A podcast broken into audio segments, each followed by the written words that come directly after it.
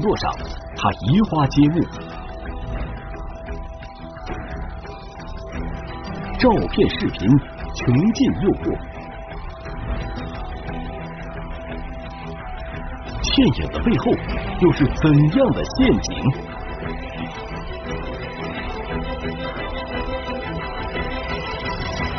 神秘的他，一线正在播出。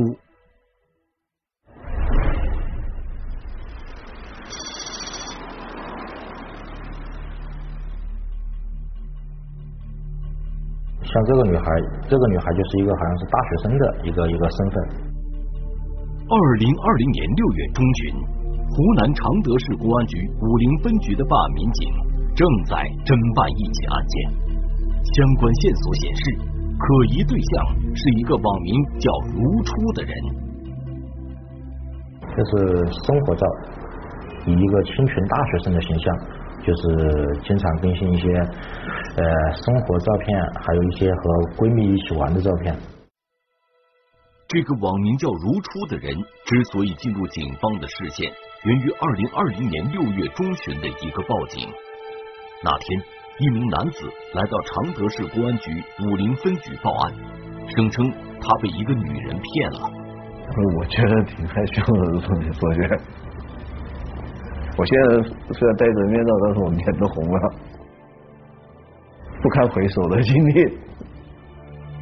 这名叫小杨的男子说：“虽然觉得自己被骗的事儿很丢人，但是如果他不报案，骗子就会逍遥法外。”他是个学生，学生对，还在读大学啊，对。哦，多大年龄？嗯，二十一二吧，他说的是。嗯，哪的人？嗯，外地的，不是常州本地的。虽然谈了几个月的恋爱，但小杨却说不出对方的真实身份，只知道女友的网名叫如初。据小杨回忆，二零一九年十二月的一天，如初主动加他为微信好友。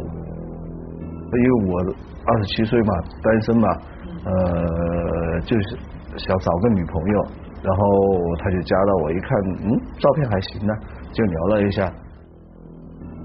成为微信好友之后，如初不时给小杨发微信问候，表现的十分乖巧懂事。小杨觉得如初就是自己梦想中的女友。比如说，嗯，早上起来了，他会给你问个好，然后晚上睡的时候可以和你道个晚安，嘘寒问暖吧，就这个。因为单身嘛，嗯，有一个人嘘寒问暖，觉得挺好的。反正就被冲昏头脑那种。很快，小杨便坠入了情网。于是，小杨提出线下见面，但如初却没有答应，甚至不愿意和小杨视频聊天。是要求的，但是他反正就是各种理由吧。然后要要和他视频啊或者语音的话，基本上都没有。如初不愿意和小杨线下接触，小杨觉得这可能是如初在考验他，所以不管如初提出什么要求，小杨都一一满足。然后第二月份的时候开始，反正开始的时候都是小金额的要，反正是比如说什么买奶茶呀这种十几二十块钱的，还有什么。呃，坐滴滴啊，这些反正就是各种花费了，反正比较小额的。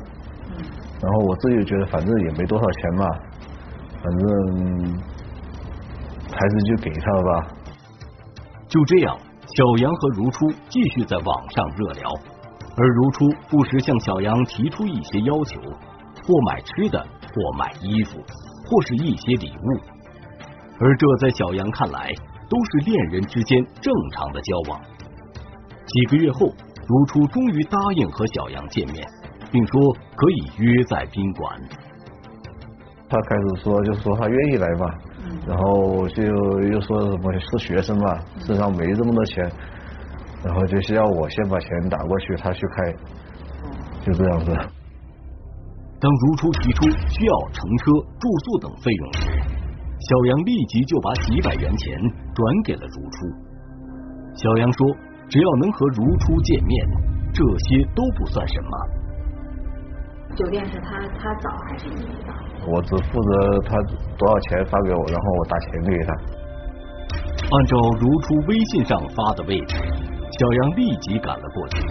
然而左等右等，小杨却没有发现如初的身影。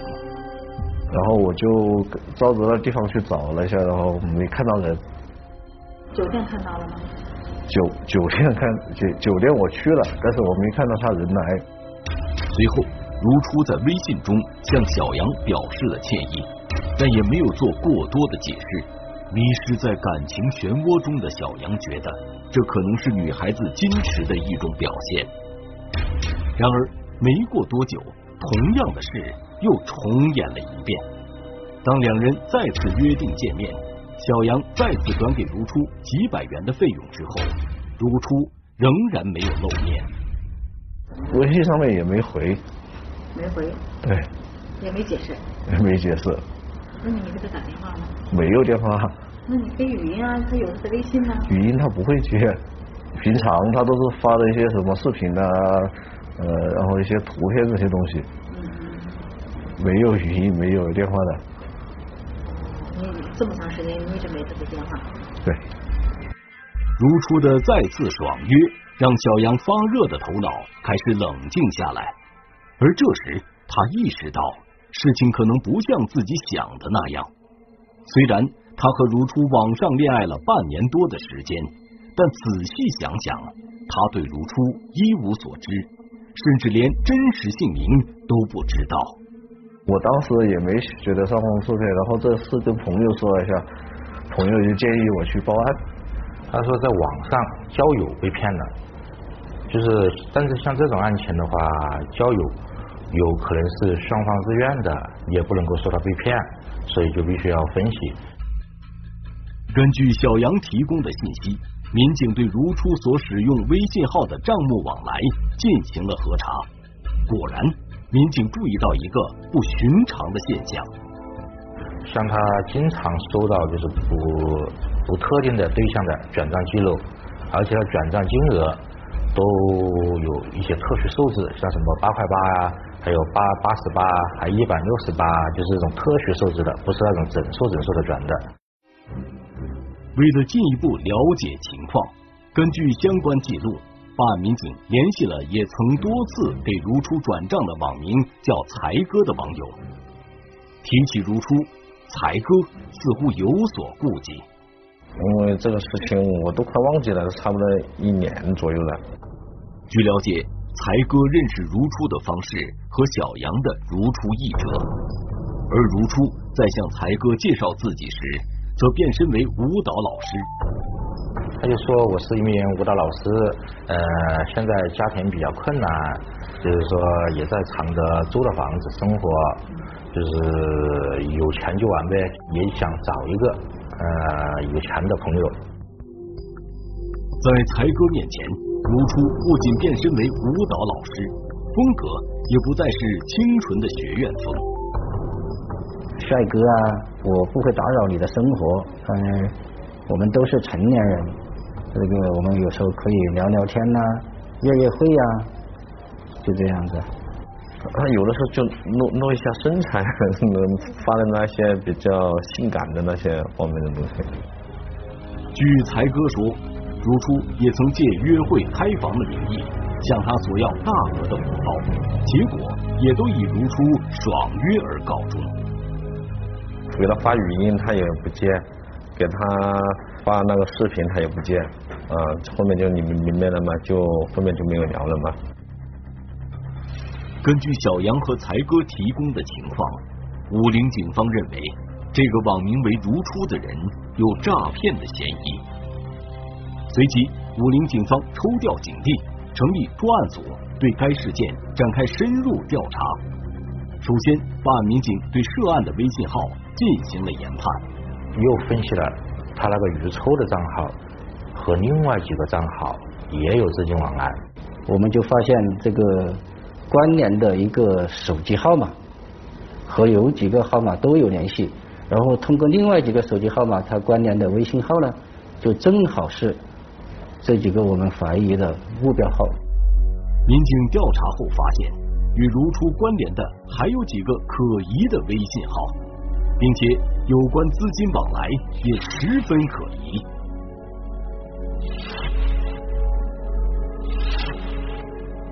再一个，从余抽的他的那个账号上面分析，应该是有蛮多的，不光是他这两个人，就是说有很多那种跟他卷特殊数字的这种金额，什么八八呀，什么六八呀这种。同一个受害人，他这个被骗的金额不是很大，他有的是几十块钱，有的是几百块钱。但是涉及的人啊，涉及的面比较广，人数比较多。而在对如初的微信号所关联的信息进行调查时，办案民警却有了一个意外发现。通过我们查出来他的这个微信账号的使用者，就是调取他的这个微信的注册信息嘛，就是他实际上是一名男性。相关调查显示，如初这一微信号的关联人是一个叫陈勇的男子。这一调查结果。让事件变得格外蹊跷，但专案组分析后认为，也不排除如初是男性的可能，因为据被害人反映，他们都没有见过如初，无法证明如初就是女人。他就是以文字文字表述的，他又没没有语言说话，什么都没没没有做过语言说话，就是用文字表述的，觉得应该是被骗的。但是我也不敢确定，反正就反正就是我我觉得多少也应该是个女的吧。二零二零年六月二十九日，办案民警来到陈勇的住所，敲门进去以后，就发现了我们要找的嫌疑对象。嗯，当时从他家里这个一家有老有小，我有老婆孩子，都都都都都都有。面对突然出现在面前的民警，陈勇似乎早有心理准备。后来我们的侦查人员呢，从我们收缴的一部手机里面呢，就利用他以前的那个微信号进行了登录，结果一下子就登进去了。然后登进去以后呢，就发现他的那些聊天记录啊，那些诈骗别人的记录都还在。证据面前，陈勇不再狡辩。陈勇说。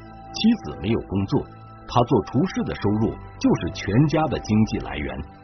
而随着孩子的出生，他更是觉得压力倍增。于是他开始琢磨如何才能让日子过得宽裕一些。我也不知道是种什么心态，后来结婚了有点压力吧，就想发展一下一点点副业吧。据了解，陈勇从二零一七年开始。便通过微信或电话搜寻，可以实施诈骗的目标。为了让被害人深信不疑，陈勇在专门用来诈骗的微信号朋友圈中，不断推出年轻女子的照片和视频。是到微博上面找的，这个找换是找图片，微博上面找图片，就是跟着他们更新啊。骗取被害人相信之后。陈勇便开始在微信里以女人的口吻撒娇卖萌，向被害人索要红包。渐渐的，陈勇开始不满足于几十元的红包，于是他在网络上下载一些涉黄的图片或视频，以约会或开房的名义发给被害人，索要大额的红包。而红包一旦到手，陈勇便不再理睬被害人。见面我就拖着不敢见面了，然后他就他就不会再跟我给红包了。据调查，为了获取更多的钱财，陈勇使用不同的手机注册了多个微信号，骗取了众多的被害人。他的八个微信账号扮演着八个不同的角色，有学生，有在校学生、大学生，有空姐。有舞蹈老师，有那个呃，就是那种涉黄的，就是卖淫嫖娼的那种。陈勇说，他之所以能屡屡得逞，是因为他掌握了一些人的心理。他骗的人中有一个网名叫“温暖哥”的人，为了和他交流，还专门注册了一个微信号。他说他不他不是每天都在线，他说他家里人知道他也是一个小号吧。他为什么用小号呢？你觉得？嗯，可能他结婚了也，他都属于成家的人，可能就是寻求一下刺激吧。也就是反正我基本上遇到的，基本上都是结过婚了的。就这样，随着时间的流逝，陈勇靠扮演女性而骗到的红包越来越多，但那些红包也让他很不安。看着钱就是累积的有点多了，就就感觉这样做也是心里是感觉是触犯法律了。但是另外一种现在想，嗯，也没有把别，也不是恐吓别人去抢别人的钱，只是以一种身份找别人要，别人给就给，不给也就算了，但是就很很纠结。陈勇说，他一方面很害怕，另一方面又觉得。他骗的那些人大都是有婚姻的，即使发现被骗了，他们也不会声张。就这样，陈勇那些并不高明的戏法持续上演了两年多的时间。大约有两百多个群体，全国各地的都有。从一七年到现在，他应该非法所得差不多有上二十万了。不是指他本身是男性。他是模拟的女性，但是他这个索要红包和礼金的条件和借口也是他虚构的，从头到尾都是虚构事实的，也是为了达到他这个非法占有的目的，这是一个很典型的诈骗案件。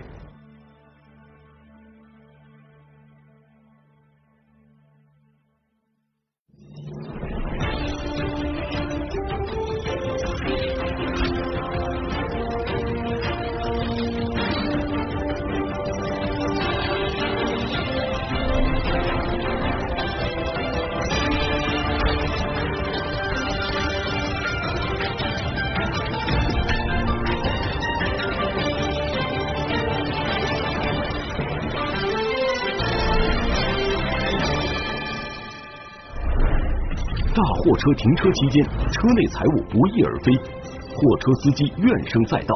受害人主要是来自于陕西、山西、河南、河北、山东等地，他这个涉及面比较广。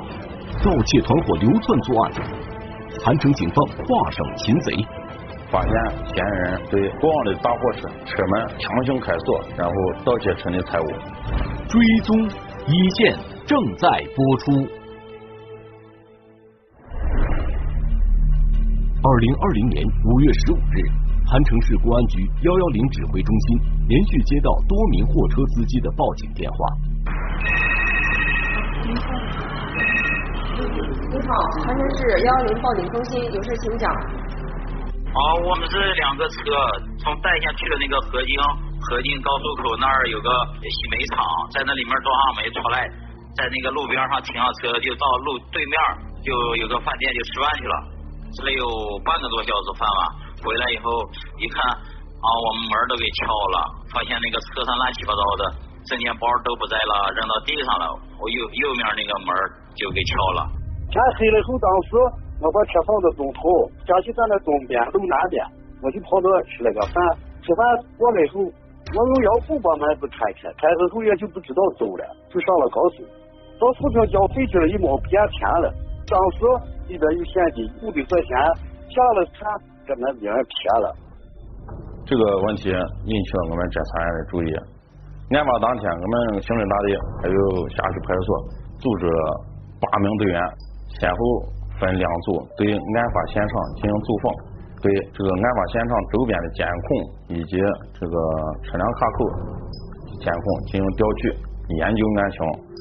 当天，韩城警方共接到五名货车司机的报警，案发地均在国道幺零八沿线，这里大货车来往频繁，嫌疑人作案的手法如出一辙，都是借着司机离开车辆时进行盗窃。当时就发现有几个规律特点，首先第一个，作案选择的车辆全部是停在监控的死角，也就是说没有监控可以给他辅助破案。另外一个就是停止的地方都是偏僻的角落，你就是走访也没有线索。再就是咱这技术人员对车辆进行现场勘查的时候，基本上没有发现对破案有帮助的东西，指纹等一系列都没有发现。通过现场勘查，警方发现嫌疑人主要选择在高速公路的服务区以及高速路口附近的停车场作案。因为从外表看的话，车辆没有任何损伤。特别是晚上的时候，当时有些受害人并没有发现车辆里边已经财物被盗，所以当车开走以后，到新的收费站关卡这块需要缴费甚至加油的时候，发现没有钱了。案发地点距离城区都比较远，警方推断嫌疑人作案时有交通工具，于是警方对途经此路段有过停留的车辆进行了排查。围绕国道这块，把视频监控向外再辐射了三到五公里甚至十公里。继续扩大咱们调查范围，但是很可惜，从中没有发现可供我们破案的线索。案发当天，五名被盗货车司机共丢失手机两部，现金合计一万七千余元。就在警方对案件进行梳理和侦查的期间，又有两名途经韩城的大货车司机向警方报案。有人员从山西拉货到韩城龙门服务区休息一下，然后上岸催收。买平付，前后不到十分钟，回来以后到我车跟前，我发现车被撬了，然后上车一看，车里头翻的圆圆的，钱跟驾照也没了。我从山西拉的货去这个新疆，去新疆到老梅这感觉饿，下来吃下饭，然后有不到半个小时吧，手机还有一些钱丢了。五月十七号，再次接到大货车司机报警。这一类案件是在近三天以来，已经是我局接到的第七起报警，问题十分严重。为什么会出现这种现象？有可能我韩城这个高速路口大货车停放地方已经被一伙盗贼盯上。咱们连续也多次接到此类报警，我们立即成立工作专班，由刑侦大队龙门中队牵头，龙门、赞村、西庄三个派出所。全力配合，开始对案件进行汇总、梳理、分析、研判。大货车财物接连被盗，少则几百元，多则上万元。消息传出后，一时间途经韩城的货车司机人心惶惶，甚至不愿在此路段停车休息。他们有一个群体，在韩城这块，如果发现发生这类案件以后，他们可能相互来交流一些。呃，可能在司机的心里面就会留下一个阴影，甚至是恐慌，所以导致咋回事？就是咱好多外地大车司机到韩城这块以后，他就不停了，在这块就直接就走了。特别是你像晚上的时候，咱好多大车司机不愿意在这块停留，可能会导致疲劳驾驶，对吧？可能引发交通事故了等一系列的事情。目前案件的侦破工作仍旧没有找到有效的突破口。为了消除安全隐患，防止此类案件再次发生，专案组做出了一个决定。专案组就决定对该区域派专人进行断点守候。多路侦查员在案件高发的几处路段进行了暗中布控，蹲守期间没有再接到货车司机的报警。然而，这伙窃贼此时已流窜至紧邻韩城的山西省境内，频繁作案。由此，咱们来推断。这一伙犯罪团伙应该是一个专业化、智能化、流窜，而且具备相当的反侦查能力。根据这一情况，警方立即前往山西查找线索。就在排查过程中，在韩城蹲守的侦查员传来了消息。当我们收到第三天的时候，也就是五月十九日晚，蹲点的侦查员在我们韩城这个高速路口发现一名可疑的男子。正在对大车的车门进行强行拉拽。当我们发现这个可疑男子的时候，这这名男子也很警觉，发现了周边有人，上车以后迅速逃窜。这是一辆黑色的、看不清牌照的一个轿车。侦查员发现，这个盗窃团伙分工十分明确。当晚，嫌疑人作案时，有专人在一旁望风，并且利用那辆黑色轿车进行接应。经查。这辆黑色轿车曾经出现在几天前的案发现场。当时这个车辆行驶的很快，我们也来不及对这辆车进行拦截。当天晚上我们发发现该车辆向龙门方向沿着国道迅速逃窜。当晚，民警顺着嫌疑车辆逃跑的方向进行追踪，不过嫌疑车辆很快便失去了踪迹。随后，我们组织组织咱这专案组人员对沿线的监控进行调取，查到这一辆黑色车辆的踪迹，但是因为现场没有灯光，天也十分黑，咱无法辨别该车辆的其他特征。由于未能看到车辆的号牌，视频侦查工作存在很大难度。于是，警方对通往高速公路的各个路口开始设卡盘查，绝对不能再发案，必须把治安秩序这块给建下来，给大车司机这块提供一个安静、稳定的、安全的一个环境。二零二零年五月二十六日，警方在盘查过程中，一辆黑色轿车突然加速逃离了现场。嫌疑人就是疯狂的冲卡，冲过了咱们那个检查防线，就仓皇而逃。在逃的时候，咱们那个工作人员用咱们的警棍把他那个后挡风玻璃这块给砸破了，有一个明显的特征。我们当时已经能够确定他有重大的作案嫌疑。当即我们分两路进行追踪，当时发现该车辆逃窜向临汾方向。嫌疑车辆以极快的速度仓皇逃窜，因沿途岔路口众多，嫌疑车辆再次失去了踪迹。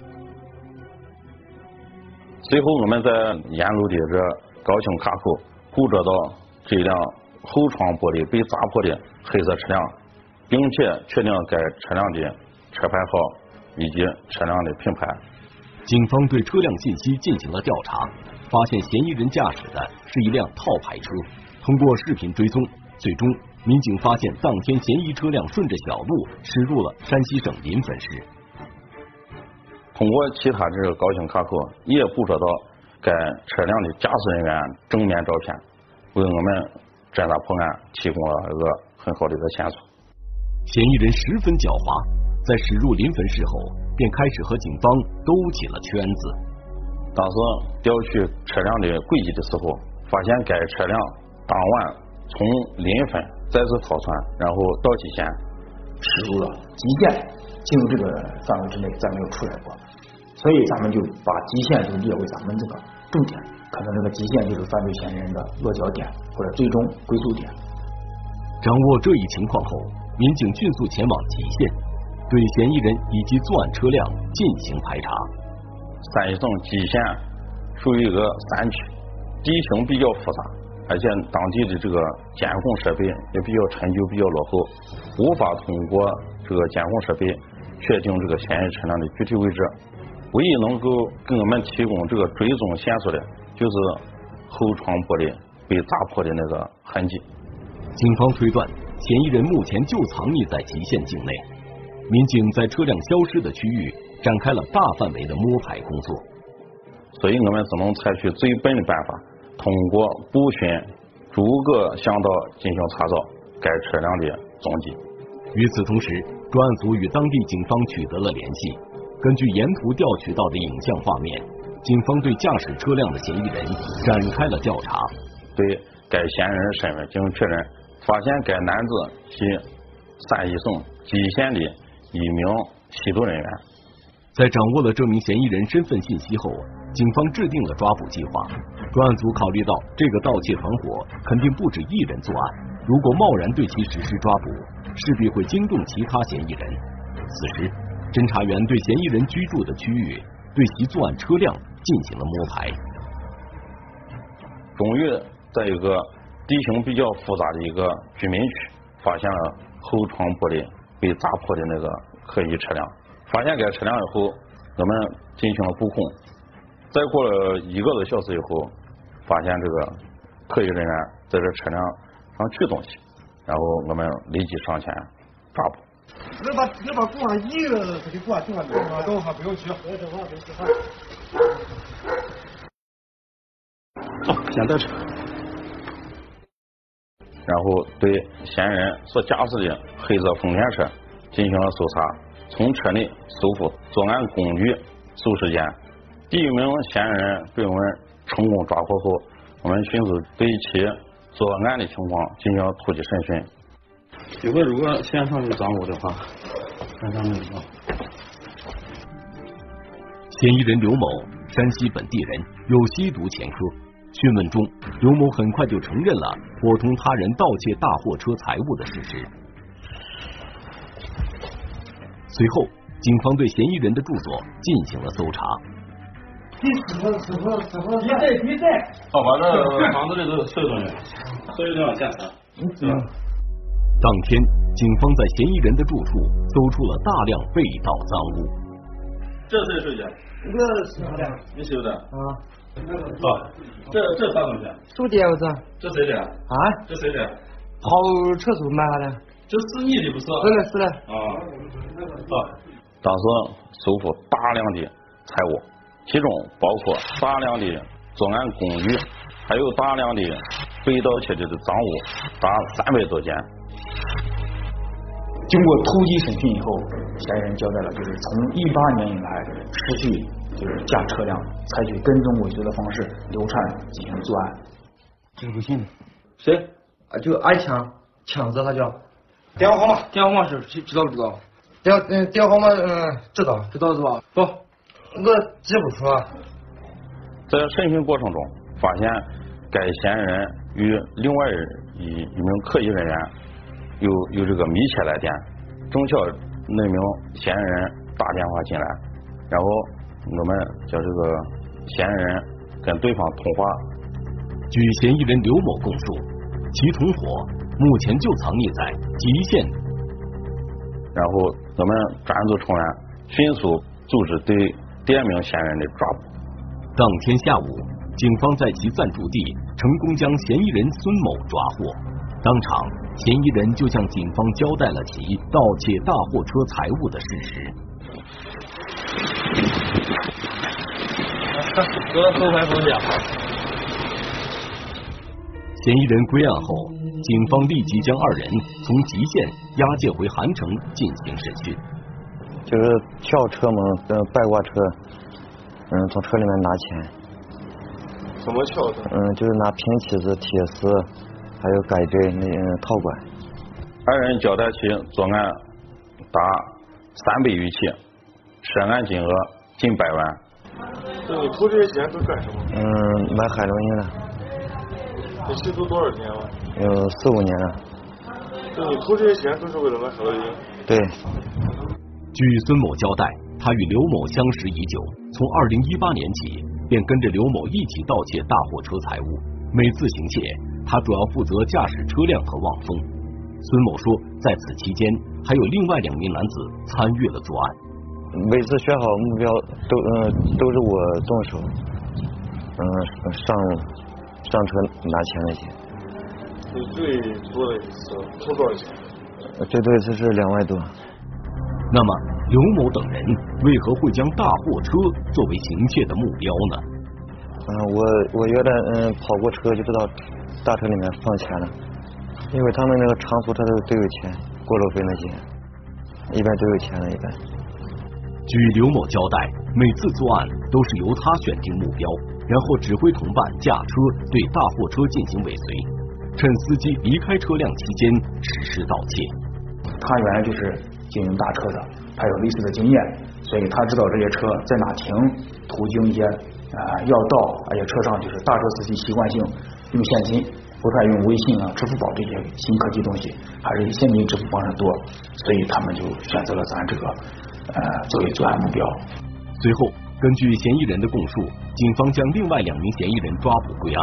至此，这个长期盘踞在陕西和山西两省交界处的盗窃团伙被彻底打掉。同时，警方也发出了安全提示，提醒司机在离开车辆时不要将财物留在车内。第一，保管好车内财物，锁好车门；第二个，将车停在固定的停车场，就是监控区域，就由咱们的工作人员、保安值守的地方，确保车辆安全。